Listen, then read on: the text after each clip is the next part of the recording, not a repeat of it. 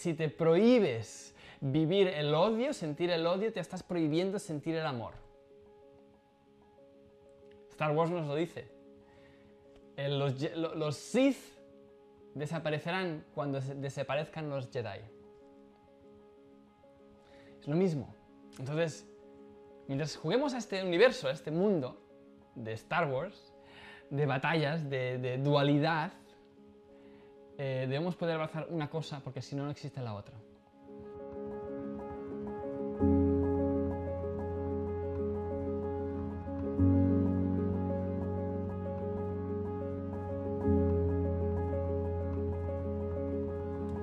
El movimiento hippie nació en los años 70 en California, concretamente en el Silicon Valley. ¿Por qué nació allí? ¿Por casualidad? Porque el Silicon Valley se llama Silicon porque era la potencia de fabricación de armas más importante del planeta en ese momento. ¿Vale? Había una, guerra muy importante, bueno, guerra fría, todo esto, tal, y después guerra del Vietnam, etcétera, etcétera.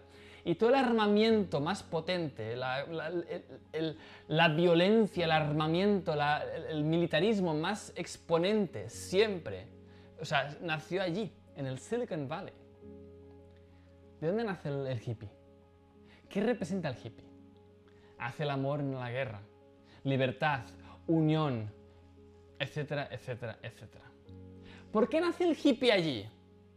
¿Por casualidad? No. Por contraste. Porque se tensó tanto la cuerda que salió el opuesto. Y ahora me dirás, me dirás hostia, Josep, pero ¿hacía falta la Segunda Guerra Mundial? ¿Hacía, ¿Hacía falta el genocidio? ¿Hacía falta Hitler? Yo no soy quien para decir si hacía falta o no. Pero lo que sí que es verdad es que gracias a ese evento, que podemos catalogar mentalmente como desafortunado, ayudó a despertar a muchas personas. ¿No es acaso este un juego de recordar quiénes somos? ¿No es acaso esto que llamamos vida un espacio para la conciencia, para recordar quién es?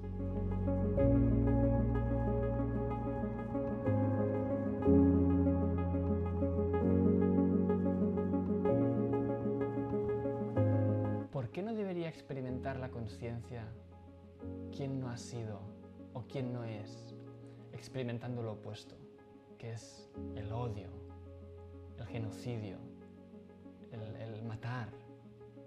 ¿Por qué la conciencia no tendría que hacer uso de eso para poder experimentar quién es? Y darse a sí misma a recordar. Esto que acabo de decir es muy impopular, ¿eh? No sé. Y quizá algunos aún no estáis como diciendo, ¿por qué está diciendo usted? No estoy apoyando a nada, ¿eh? Solo haga una reflexión. Os invito a que miréis los eventos del mundo desde otra perspectiva. ¿No es acaso gracias a la noche que existe el día? ¿No es acaso gracias a la guerra que existe la paz? No existiría la paz si no, si no hay conflicto. No existiría la resolución si no existe la tensión. Entonces, no digo que os posicionéis en uno o en otro. Os digo que observéis la perfección de lo que está ocurriendo aquí. Todo es un juego de despertar. No existe la construcción sin la destrucción.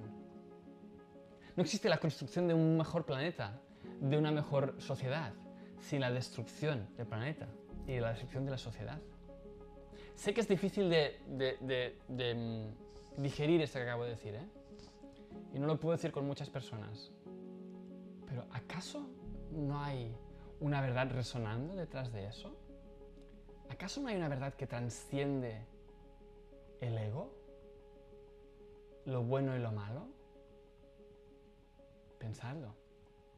Y cuando lleguéis en ese estado, os liberaréis. Porque liberaréis el juicio hacia el bueno, hacia el malo. Porque para el malo, el bueno es el malo. Y para el bueno, el malo es el malo.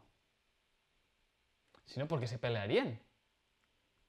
Si para los Sith el enemigo no fuese el Jedi, no habría película.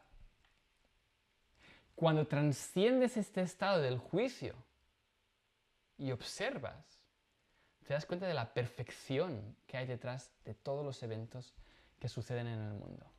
Todo es perfecto. Porque todo está preparado para ayudar a despertar un granito más, un paso más, un grado más. ¡Hey! Deseo que hayas disfrutado de este episodio. Si aún estás aquí escuchándome, sé que estoy hablándole a un ser que no se conforma, que quiere tener más para poder dar más y crear un mundo mejor. Si estás preparado para llevar tu vida al siguiente nivel y sentar las bases internas para emprender desde el corazón, asegúrate de conseguir el libro Vive tu leyenda gratis. En él descubrirás tu propósito en 12 pasos y sentarás las bases para vivir con sentido y abundancia haciendo lo que amas. No esperes más y consíguelo gratis ahora mismo entrando en www.vivetuleyenda.es.